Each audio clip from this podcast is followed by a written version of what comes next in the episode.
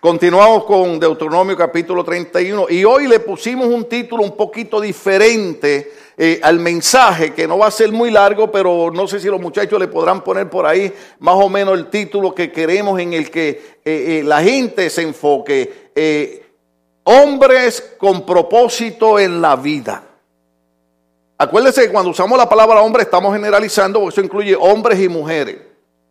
Entonces, el tema de hoy siguiendo Deuteronomio capítulo 31, es hombres con propósito en la vida. Yo leo del verso 14 en adelante, usted me sigue y en cinco minutos predicamos todo esto.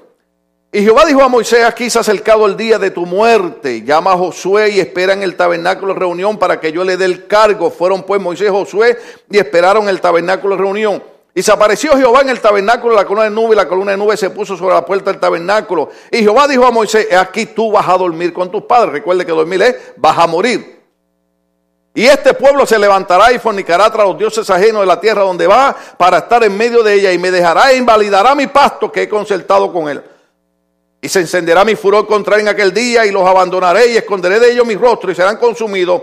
Y vendrán sobre ellos muchos males y angustias y dirán en aquel día, no me han venido estos males porque no está Dios en medio de mí. Pero ciertamente yo esconderé mi rostro en aquel día por todo el mal que ellos habrán hecho por haberse vuelto a dioses ajenos. Ahora pues escribíos este cántico y enséñalo a los hijos de Israel. Ponlo en la boca de ellos para que este cántico me sea por testigo contra los hijos de Israel. Porque yo les introduciré en la tierra que juré a sus padres, la cual fluye leche y miel. Y comerán y se saciarán y engordarán y se volverán a dioses ajenos. Y les servirán y me enojarán e invalidarán mi pacto y cuando le vinieren muchos males y angustias, este, entonces este cántico responderá en su cara como testigo, pues será recordado por la boca de sus descendientes, porque yo conozco lo que se proponen de antemano, antes que los introduzca en la tierra que juré darles. Y Moisés escribió este cántico aquel día y lo enseñó a los hijos de Israel, y dio orden a Josué, hijo de Nun, y dijo, esfuérzate y anímate, pues tú introducirás a los hijos de Israel en la tierra que les juré y yo estaré contigo. Y cuando acabó Moisés de escribir las palabras de esta ley en un libro para concluirse, dio órdenes Moisés a los levitas que llevaban el arca del pacto de Jehová diciendo, tomad este libro la ley y ponedlo al lado del arca del pacto de Jehová vuestro Dios y esté allí por testigo contra ti, porque yo conozco tu rebelión y tu dura servicio. He aquí que aún viviendo yo con vosotros hoy, soy rebeldes a Jehová, cuanto más después que yo haya muerto. Congregad todos los ancianos de vuestras tribus y a vuestros oficiales y hablaré en sus oídos esta palabra y llamaré por testigo contra ellos a los cielos y a la tierra. Porque yo sé que después de mi muerte, diga conmigo muerte, porque yo sé que después de mi muerte ciertamente os corromperé y os apartaréis del camino que os he mandado y que os ha de venir a venir mal en los postreros días por haber hecho mal ante los ojos de Jehová, enojándole con la sobra de vuestras manos. Entonces habló Moisés a oído de toda la congregación de Israel las palabras de este cántico hasta acabarlo. Durante todo los días y las semanas que hemos estado hablando de este capítulo 31 de testimonio, hemos mencionado mucho a Moisés, Moisés, Moisés, Moisés. Entonces vemos eh, en la parte difícil donde yo le expliqué que Dios no le habla a Moisés para decirle, Moisés, te has portado bien, me has servido, has sido un ejemplo, ¿sabe qué? Te voy a añadir años de vida. Sino al contrario, cuando Dios le habla a Moisés, el mensaje hacia él es, vas a reunirte con tu pueblo, con tu hermano, vas a morir.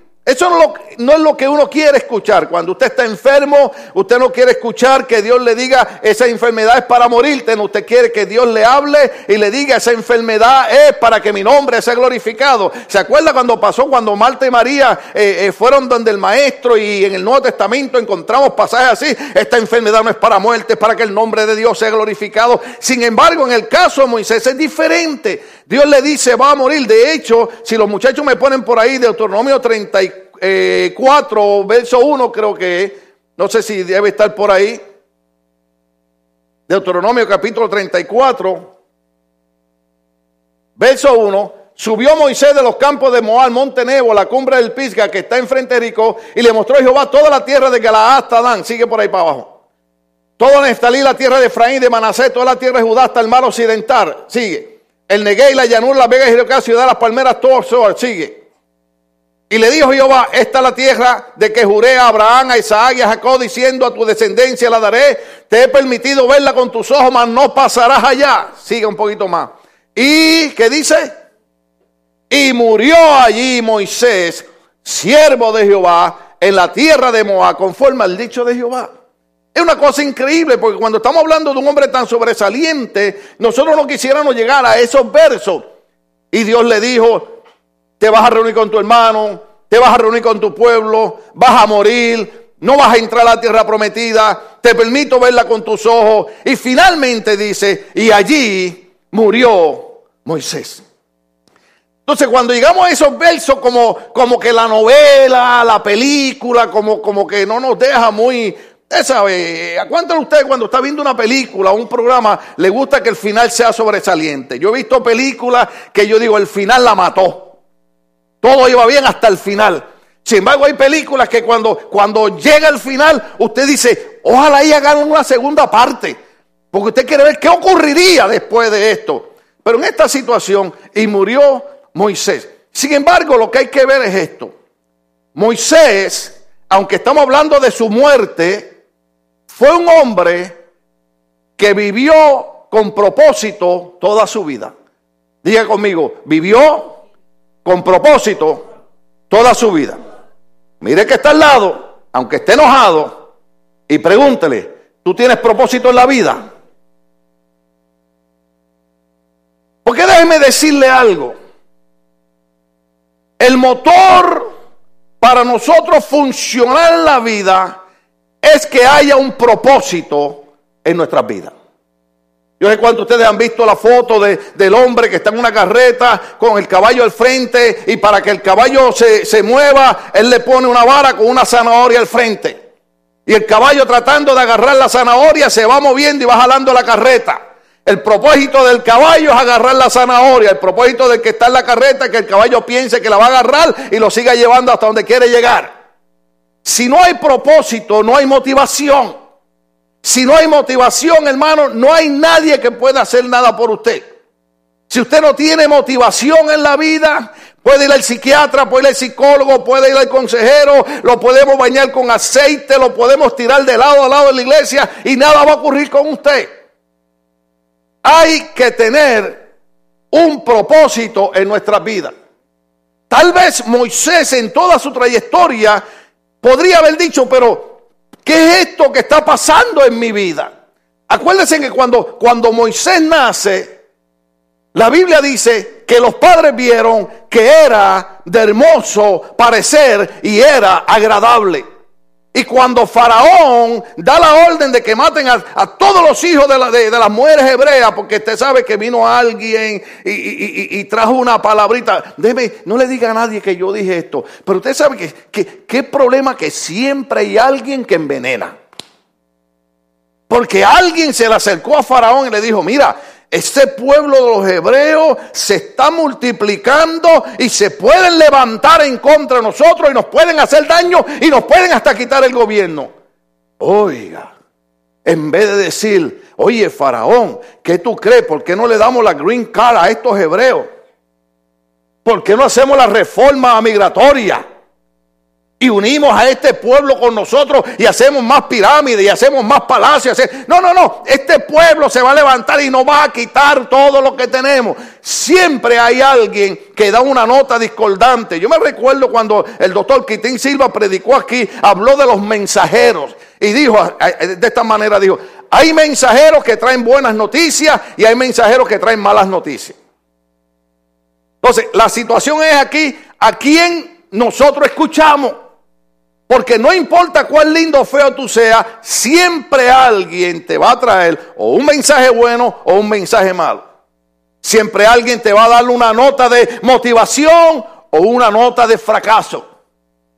yo puse por ahí en Facebook, estoy medio técnico últimamente, usted sabe. Hay alguien por ahí que dice, dice, no grites tus triunfos muy alto. No sé cuántos los vieron. No grites tus triunfos muy alto porque hay gente que tiene el sueño muy liviano.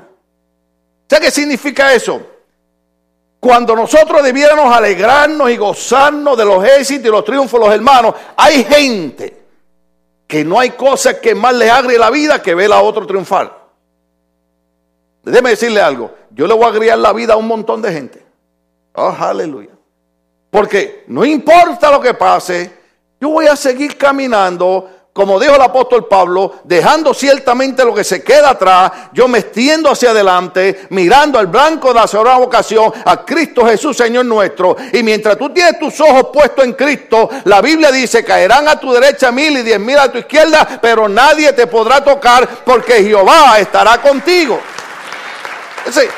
Es importante porque cuando, cuando le dan esta nota negativa a Faraón, lo que Faraón no había pensado de momento le viene a la mente. Usted, usted tiene que tener cuidado, hermano, porque hay gente que le gusta dañarle la mente a uno.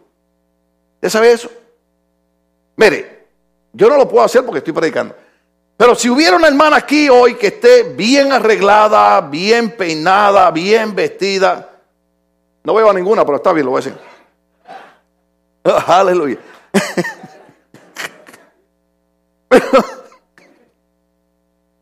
Supóngase que usted, yo aseguro, no sé, pienso, pienso, que usted eh, eh, se miró en el espejo, chequeó que las cejas estuvieran bien sacadas, algunas hasta se hacen así, agarran saliva los dedos. ¿Sí? Y, verificó y verificó, usted sabe, y, claro, Uno, uno, uno, el pastor, pero hay algunas que hasta se voltean y se miran atrás a ver si, alabado sea Cristo. Eh, eh, usted sabe, pero no importa cuán linda usted salió de su casa, si se le acerca alguien, o yo me la acerco y la miro y le digo, ah, eh, hay algo que no está bien le dañé el día. Porque usted va a pasar el resto del día preocupado pensando qué es lo que no está bien. Porque usted sabe qué, lo que entra por nuestros oídos sube a nuestra mente y baja a nuestro corazón. Y no hay cosa más horrible que alguien te dé una notita discordante. Cuando ocurre eso, yo quiero que ustedes analicen que Moisés cuando nace, nace en medio de una época de turbulencia y en una época de crímenes y una época de asesinato. Su vida está en peligro porque todos los niños han sido sentenciados a muerte. Muchos de ustedes tal vez no lo sepan. ¿eh? Posiblemente, mire, posiblemente la gente de San Salvador eh, eh, estaba aquí en una actividad, no sé si fue en la boda del evangelista amigo mío, y, había un muchacho aquí que ya es casado, ya es padre, él es músico, y siempre que me ve se ríe y yo me río. Porque yo lo conocí cuando él era un, adolescente. Pero había salido de San Salvador y, y, los pastores de Salvador le pidieron a unos pastores de acá que si le podían hacer el favor traerse el niño porque era la época de la guerrilla en El Salvador. Y, sonaba chistoso, pero la primera vez que estábamos, eh, eh, cuando yo llegué aquí a California, yo no llegué a, un hotel cinco estrellas, yo no tenía una casa de dos pisos como tengo ahora, ni una silla como esta, uh, aleluya. Hermano, yo vine a dormir en un garaje como cualquier inmigrante, en un catra ahí, hermano, que la amanecía uno con la espalda toda dolorida. Un garaje que lo habían hecho cuarto ilegalmente para colmo, alabado sea Cristo. O sea que si, que si llegaba el inspector y la migra, me llevaban a mí también enredado. Y ese muchachito como a las 3, 4 de la mañana se levanta gritando, corre, corre, corre. Y hacía ruido, así como, como si estuvieran disparando. y se levantó hermano y yo desperté asustado. Y yo, ¿qué, qué? Ese señor que prenda el diablo, ¿qué es esto? Y el hombre abre la puerta, se tira para la calle. Y yo le digo al hijo, al hijo, al hijo del pastor que le decían papitín, se llama Víctor. Le digo, papitín, el chamaquito se salió para la calle. Y él dice, ahorita regresa. Y le digo, ¿cómo que ahorita regresa? Hermano, yo me puse un abrigo, era enero, estaba bien frío allá abajo en Fontana. Yo venía del calor de la isla y eh, para mí el frío estaba doble. Y yo afuera esperando que regresara el loquito, alabado sea Cristo. El chamaco llega al otro día, le digo, mira, pero ¿qué te pasó? me dice, ¿cómo que? Él no sabía lo que había pasado. Simple y sencillamente, su alma, todo su ser había sido traumatizado por la guerrilla en El Salvador. Entonces, ¿qué, qué pasa? Cuando usted nace en época de turbulencia, usted tiene que tener cuidado de analizar cómo se está guiando su vida. Porque la vida de Moisés se marca el asesinato, el crimen. Sin embargo, vemos a, a, una madre que agarra a un niño llamado Moisés, que se lo pone la hija de Faraón ese nombre. Y lo pone en las aguas, oiga, coincidencias de la vida, ¿verdad? Todo es coincidencia. De casualidades, todo es casualidades, que ponen al niño en, un barquito, por así decirlo, y la hija de Faraón, que no podía tener hijo, salió ese día al río y ve pasando al niño y lo manda a buscar. Y ven que es de los hebreos. Pero ella dice, le pondré Moisés porque ha sido sacado las aguas, pero lo voy a criar como si fuera hijo mío. Qué coincidencia, qué casualidad que a Moisés no lo encuentran los policías, no lo encuentran los guardias, lo encuentra la hija de Faraón. ¿Sabe por qué, querido hermano? Oh, aleluya, parte, es difícil de entender, pero puede ser que la logres captar. Yo no sé dónde tú naciste, ni qué época naciste, ni cómo naciste. Usted no sabe cómo yo nací, dónde yo nací, pero yo sí sé algo. Por lo menos yo de mi vida sé que no importa cómo yo era nacido, no importa dónde me hubiera criado, no importa cuán pobre o rica era mi familia, cuando yo nací, nací con un propósito en la vida. Oh, aleluya. Yo no sé de usted, pero sé de mí. Yo no sé dónde tú naciste ni cómo naciste, ni sé las turbulencias que tú estás pasando. Lo que sí sé es que si tú estás aquí hoy oyéndome, es porque hay un propósito en tu vida. Oh, aleluya. Adelante la mano. Ley, Señor, gracias porque tengo propósito en mi vida. Oh, aleluya. Porque ese niño lo pudieron ahogar allí. Lo pudieron apuñalear. Sin embargo, creció como un príncipe en Egipto. Mas, sin embargo, vemos que un día, el pensando hacer el bien, ¿cuánto alguna vez han hecho cosas por bien y la han salido por mal? Vamos a ver. aleluya. A mí eso me pasa cada rato, hermano. Usted hace algo por ayuda a alguien, lo hace con bien, lo hace de buen corazón y sale trasquilado, como dicen allá en uno de estos pipes. Entonces, Moisés ve un día que hay, que, que hay una gente discutiendo. Cuando se acerca, ve que hay dos hermanos. Oiga, qué horrible. Discutiendo. Y Moisés se le acerca y le dice, pero ¿por qué están discutiendo? ¿Por qué están peleando? Si ustedes van a la misma iglesia, son de la misma raza, son salvados por el mismo Dios, ustedes deben amarse. ¿Y sabe qué le dice uno de los hermanos? ¿Y a ti quién te dio vela en este entierro? Oh, no, eso dicen en Puerto Rico. Eh, eso no lo dijo Moisés. Es que cuando un puertorriqueño le dice a usted, ¿Quién te dio vela en este entierro? Que estás diciendo es, ¿quién te dijo a ti que te metiera en esta situación? Entonces, uno de los hermanos le dice a Moisés, ¿y quién te dijo a ti que tú eres un juez sobre nosotros? Entonces, después ve Moisés que hay un egipcio maltratando a un hebreo. Oye, y va Moisés para allá a defender al hermano hebreo, le da un puño al egipcio, lo mata. Por ayudar, se mete en problemas. Vamos a ver, yo sé que la gente no se atreve a levantar la mano, pero no levante la mano, nada más un dedito así. ¿Cuánto alguna vez por ayudar se han metido en problemas?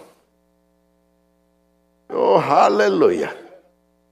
A todos nos ha pasado. Entonces, el hombre que, que, tal vez mientras está 40 años en un palacio está diciendo, oh, aleluya, el propósito de Dios no era que me matara en el río, el propósito de Dios era hacerme príncipe sobre Egipto. Oh, sí, Moisés sigue soñando, esa parte estaba bonita, pero ese todavía no era el propósito de Dios para tu vida.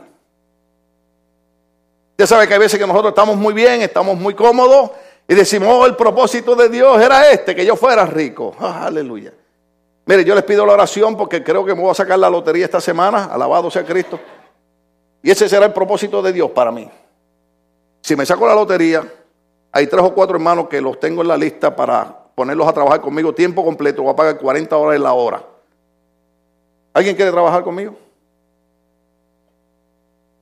Solo los cuatro con mi esposa, solo mi esposa y los tres que levantaron la mano, solo ustedes van a trabajar conmigo 40 horas la hora. Los demás que se vayan a comprar paleta a la esquina. Oh, aleluya. Porque de momento pensamos que, que, que, eso es exactamente lo que Dios quiere. Sin embargo, el propósito de Dios en la vida de Moisés no era que fuera un príncipe lindo ni un hombre que estuviera en el palacio. No, había mucho más que eso. Moisés no es para que tú estés en el palacio, no es para que tú seas un buen corredor de caballos, ni cases lagarto en el río, sino que tú vas a ser el hombre que vas a guiar más de 3 millones de personas a una tierra prometida. ¡Wow! Eso sí es un propósito grande en la vida. Lo que pasa es que, que tener propósito en la vida siempre trae retos. Aleluya. Y usted sabe que nosotros nos gusta la vida fácil. Yo siempre honro y elogio los padres de los inmigrantes. Ahora sí me voy a tener problemas. Es ver cómo me meto en este problema y salgo de él. Porque la mayoría de nuestros abuelos y nuestros padres que vinieron a este país, vinieron con un propósito. Pero tuvieron un grande reto. Oiga bien, no solamente el reto de cruzar una frontera exponiendo su vida al peligro, sino llegar a un país. Usted sabe por qué aquí hay muchos mexicanos de 40 y 50 años que no hablan español. Porque en aquellos años, cuando eran chiquitos y a la escuela, en este país les pegaban si hablaban español, les prohibían hablar español en las escuelas. No es que no quieren hablar español, es que si hablaban español les pegaban, hermano. Sin embargo, estos abuelos y estos padres que hoy los jóvenes se burlan de ellos, fueron los hombres que aceptaron retos en la vida. Estuvieron dispuestos a luchar porque tenían un propósito en la vida. Cuando usted sabe que tiene propósito en la vida, aunque vengan retos, ¿sabe qué? Me gusta, me gusta la, la, parte de los gigantes. Tal vez si puedo hablo de David, pero cuando David entendió que tenía propósito en la vida, dijo, ¿quién es el gigante que está molestando al pueblo de Dios? ¿Quién? Ah, Goliat. Sí, sí, sí, pero David, mira, no saque muchacho, mira, ese es un gigante. David dijo, ese gigante, ese gigante está blasfemando el nombre de Dios. Tú no sabes que ese, gigante es retado a Jehová Dios de los ejércitos. Y aquel jovencito salió con una onda a matar a un gigante. ¿Sabe por qué? Porque cuando usted entiende que tiene propósitos en la vida, usted sabe que los retos usted los va a vencer. Porque el Dios grande, el Dios de los ejércitos, está de estar a usted. Eso hay que entenderlo. No son los problemas, no son las luchas, no son los retos. Es que Dios ha marcado propósito en nuestra vida. Por eso el mensaje hoy, hombres con propósito en la vida. Usted tiene que entender que Dios nos creó con propósitos. Oh, aleluya. Mire, voy a decir algo aquí, yo sé que suena feo esto. Y siempre recuerdo al hermano Pedro Montero, alabado sea el Señor, está con, está con Cristo morando. Cuando llegué a mi iglesia por primera vez, ustedes lo han oído un montón de veces, pero es que el pastor me dejó traumatizado. Cuando yo llegué, el, el pastor me dijo, Tú no duras una semana en la iglesia. Porque tú eres de los Mejías. Mire, tú un hombre de fe. No me dio una semana en la iglesia. Lo que él no entendía era que aquel joven que había entrado allí, me acuerdo, entré con una cadena de esa de, de, de, de la cosa en los toilets. Porque no había para comprar cadena de plata ni de oro un candado. Mira, un candado. Mira que encadenado me tenía el diablo. Una cadena y un candado. Una camiseta sin manga. Yo no usaba medias, calcetines, tenis. El mahón, el jean, yo le echaba cloro para que se despintara. Esa moda ahora que usted paga 100 dólares ahí por los jeans. Démelos a mí. Yo le cobro 25 y se los pinto. Lavado sea el Señor. Lo que él no sabía era que aquel joven que entró allí, aunque todavía no lo comprendía bien, Dios lo llevó con un propósito en la vida. Tal vez los planes de Satanás, no puedo decirle el diablo, que el hermano mío me dijo que no mencionara el diablo, pero tal vez los planes de Satanás era destruirme, que yo no llegara a los 21 años de edad. Porque ya yo a los 18 años, hermano, ya yo no, ya yo no veía nada positivo, ya yo no veía nada en mi futuro. Ese era yo. Pero el Cristo que había dado su vida por mí en la cruz del Calvario, me había visto no hasta los 18, me había visto hasta los 25, hasta los 30, hasta los 40, 45, 50, 55. Aleluya. De ahí para allá que el Señor me siga viendo, alabado sea el Señor. Dios me había visto un propósito en la vida. Y tal vez cuántos me vieron crecer, pero recuerdo bien al frente de la iglesia, cuando el hermano Pedro Montero, que era el asistente a pastor en aquella ocasión, me dijo, Dios te trajo con un propósito a esta iglesia. Así, me gustan esos viejitos que hablan con firmeza, alabado sea el Señor. Sin dudarlo. Y siempre me acuerdo que él, hablaba en lenguas, ¿no? Y las lenguas de él eran, Wickaman sueke, Dios te trajo con un propósito a la iglesia. Y yo hasta me asusté. Porque si usted se le acerca un joven por ahí ahora le dice, ¡Welcome, Mansue! Dios! ¡Ay, ay, pastor, nomás! Porque los muchachos hoy en día hay que, hay que meterlo con los viejitos, los viejitos esos que cortan pasto y todas esas cosas, alabado sea el Señor. Y me dijo, por medio de ti van a venir almas a Cristo. Y yo dije, el pastor me dio una semana y este me dice que Dios me trajo con un propósito, pues yo le voy a creer a este. Porque yo prefiero, hermano, aunque estemos en lucha y en batalla, escuchar la voz de alguien que me diga, sí, el doctor dijo que te estás muriendo, pero todavía la Biblia dice que Jehová es Jehová Rafa, Jehová nuestro sanador. Amén. Gente que te hable de propósitos en la vida, porque es interesante ver que, este, este, este, hombre no solamente era para estar en el palacio, Dios tenía un propósito en la vida de él. Oiga, pero a veces los propósitos de Dios en nuestra vida nos llevan por medio de una circunstancia que no las entendemos. Momentos que decimos, pero Dios no puede estar en este asunto. Oh, aleluya. Mire, yo sé que usted no quiere oír esto, pero mire, a mí muchos hermanos, a mí muchos hermanos me han dicho, me han dicho, pastor, usted tiene que entender que la muerte de su hijo es porque Dios se va a glorificar. Y después yo hoy le digo al Señor, Señor, dile a este hermano que tenga cuidado lo que me está diciendo, porque esta circunstancia todavía es un poquito difícil de dirigirla. ¿Usted sabe lo que yo estoy diciendo? O sea que, que cuando tú pasas por una situación que es incomprensible en tu vida, Tú no puedes captar por qué Dios permite ciertas cosas en tu vida. Pero cuando tú ves la vida de Moisés y tú ves todo lo que él pasó, entonces tú entiendes que la única razón por la que Dios permite ciertas circunstancias y ciertas cosas desagradables es porque Dios tiene hombres con propósito en la vida. Oh, aleluya. ¿Y sabe qué? Son los golpes de la vida, son las contrariedades, son los retos los que nos hacen fuertes. Oh, aleluya. Cuando yo fui al ejército a la edad de 18 años, oiga, cuando yo llegué a Puerto Rico, oiga, Arnold Schwarzenegger era un nena al lado mío. Oiga, yo llegué. Ah, casi no podía ni caminar, todos los músculos. Pero, ah.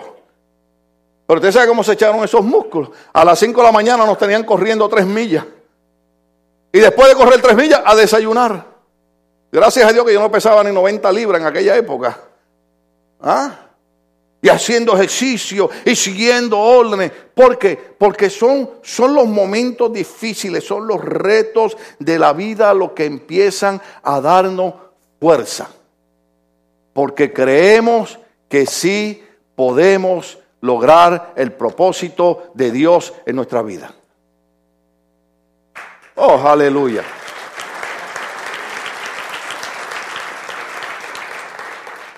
Moisés tiene que salir huyendo, cruzar un desierto.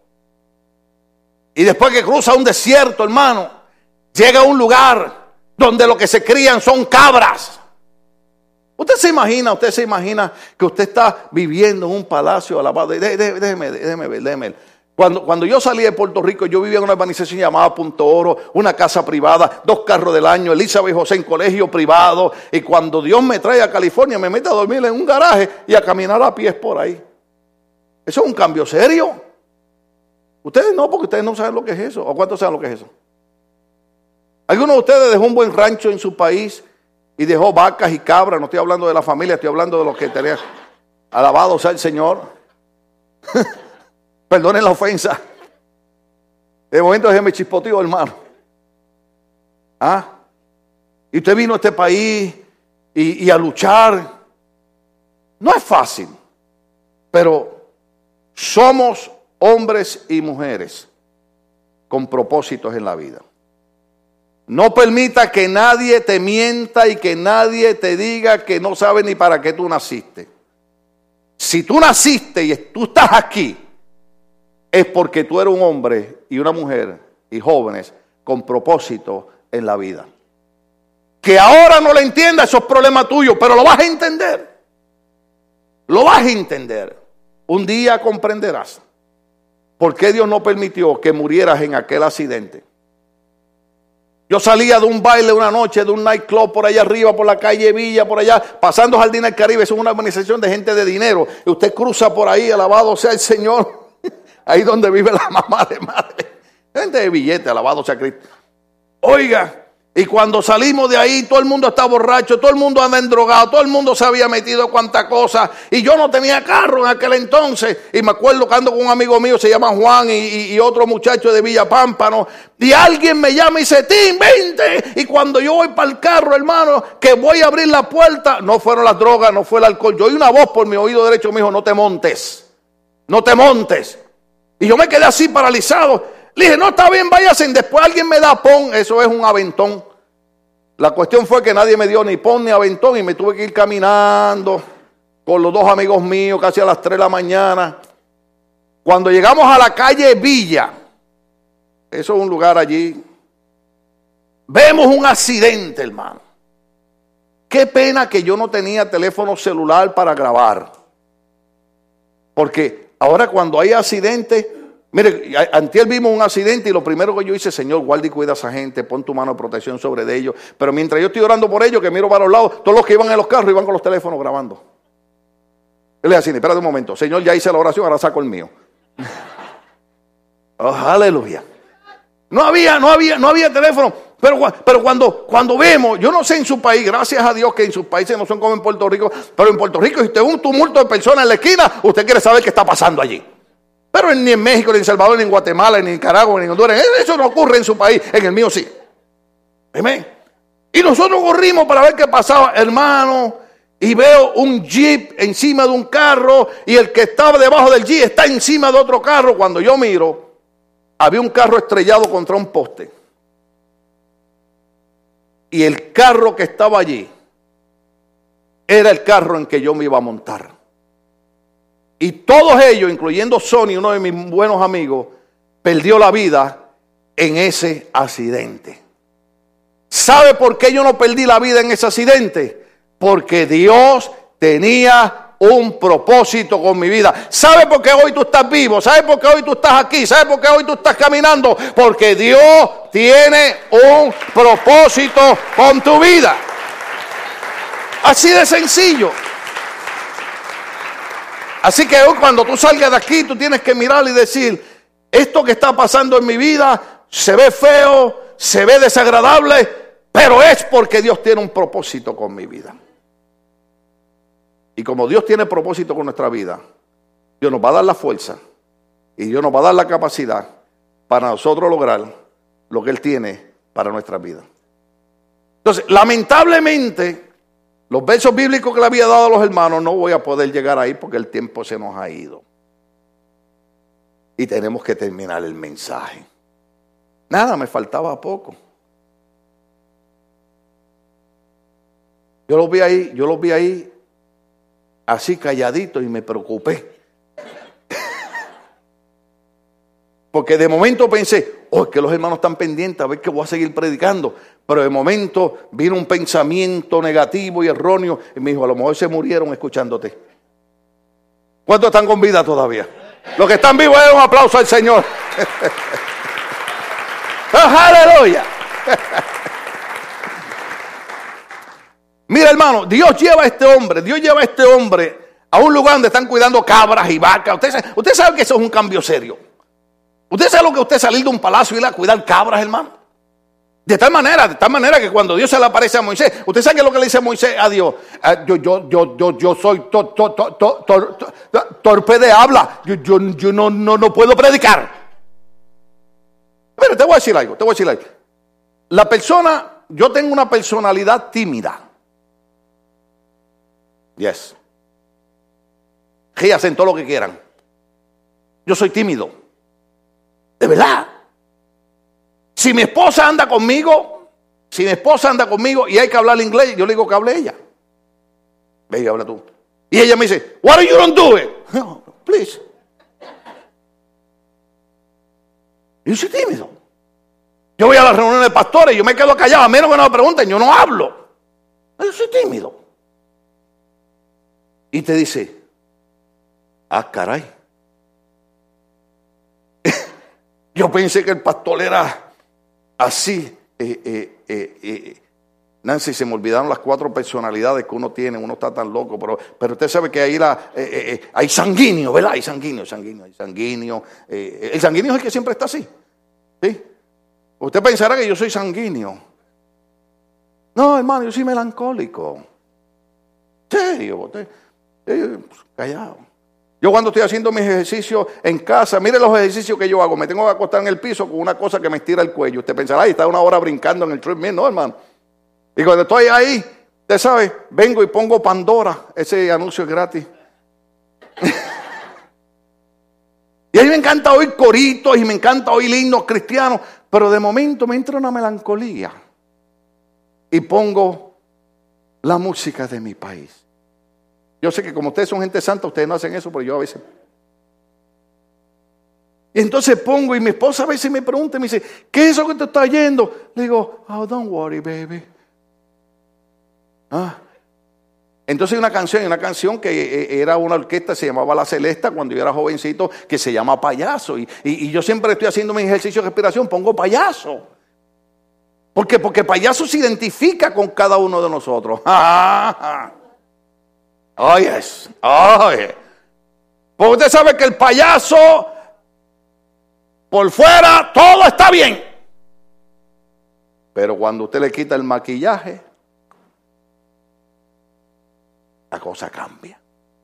Sin embargo, ese muchacho tímido, melancólico, Dios le dice, aunque el pastor te dio una semana, yo te voy a dar muchos años. Y como no te atreves a hablar, pondré en ti el don de predicar y enseñar mi palabra. Cuando trato de predicar cinco minutos, Dios me dice, sigue hablando, sigue hablando, sigue hablando, sigue hablando, sigue hablando. Porque Dios tiene propósito con nuestra vida. Por eso tal vez el hermano que más calladito esté en la iglesia, tenga cuidado. Que a lo mejor un día esto usted lo ve en el altar soltando fuego por ahí para abajo. Ah. Y cuidado con las hermanas. Que hay hermanas que usted las ve así. Dios le bendiga, hermano. Ay, pero, pero esas hermanas, el diablo les tiene miedo.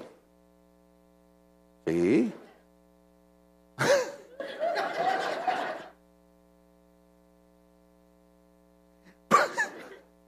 Son mujeres de unción. Yo no sé qué ustedes pensaron. Pero estuvo bueno. Porque Dios las envió. Usted sabe que Dios ve todo lo que pensamos. Oiga esto. Los versos los dejo para el otro domingo. No, el otro domingo no, porque tenemos resurrección. El otro domingo de arriba, si estamos vivos, si Cristo no ha venido y tenemos fuerza. Pero como Dios tiene propósitos en nuestras vidas, Dios lleva a Moisés a un lugar donde hay un hombre que sería su futuro suegro. Oh, aleluya. Ahora hay muchos por aquí que no quieren ir a ningún lado. Oiga esto, oiga esto. ¿Alguien sabe cómo se llamaba el suegro de Moisés? ¿Cómo? ¿Cómo? Sí. Jetro, Jetro, como usted le a decirlo. Pues se llamaba Jetro, ¿verdad que sí? Y todo el mundo dice, Jetro, Jetro. Cuando yo di el estudio aquí, el seminario de Dios en el desierto, usted oyó el título de ese seminario. El seminario de Dios en el desierto. Porque todo el mundo quiere venir a los buenos seminarios. Aquí yo tengo un grupo de estudiantes formidables que vienen aquí al seminario teológico y tenemos libros y todo eso es maravilloso. Pero Moisés estudió en un seminario en el desierto. En el desierto hace calor, en el desierto te da sed, en el desierto las cosas no son como nosotros queremos, pero fue en ese seminario donde Moisés tuvo que aprender. Entonces todos nosotros conocemos al futuro suegro Moisés como Jetro, sin embargo la Biblia dice que el nombre de Jetro era Reuel. ¿Sabe lo que significa Reuel? Oye bien, Reuel significa amigo de Dios. ¿Sabe lo que quiere decir eso? Que cuando Dios tiene propósito en tu vida, tú tienes que abrir los ojos bien, porque Dios te va a llevar junto a personas que son amigos de Dios, que te van a enseñar a temer a Dios, que te van a enseñar a crecer en Dios, que te van a enseñar a madurar en Dios. Déjame decirte algo, no todo el mundo tú puedes caminar con ellos, tienes que caminar con gente que tienen amistad con Dios. ¿Por qué usted cree que Moisés pudo entender el mensaje de Dios? Porque había estado creciendo 40 años o madurando 40 años al lado de un hombre que tenía compañerismo con Dios. En otras palabras, aunque suene feo y suene difícil, dile, Señor, llévame a tener amistad con hombres y mujeres que sean amigos tuyos.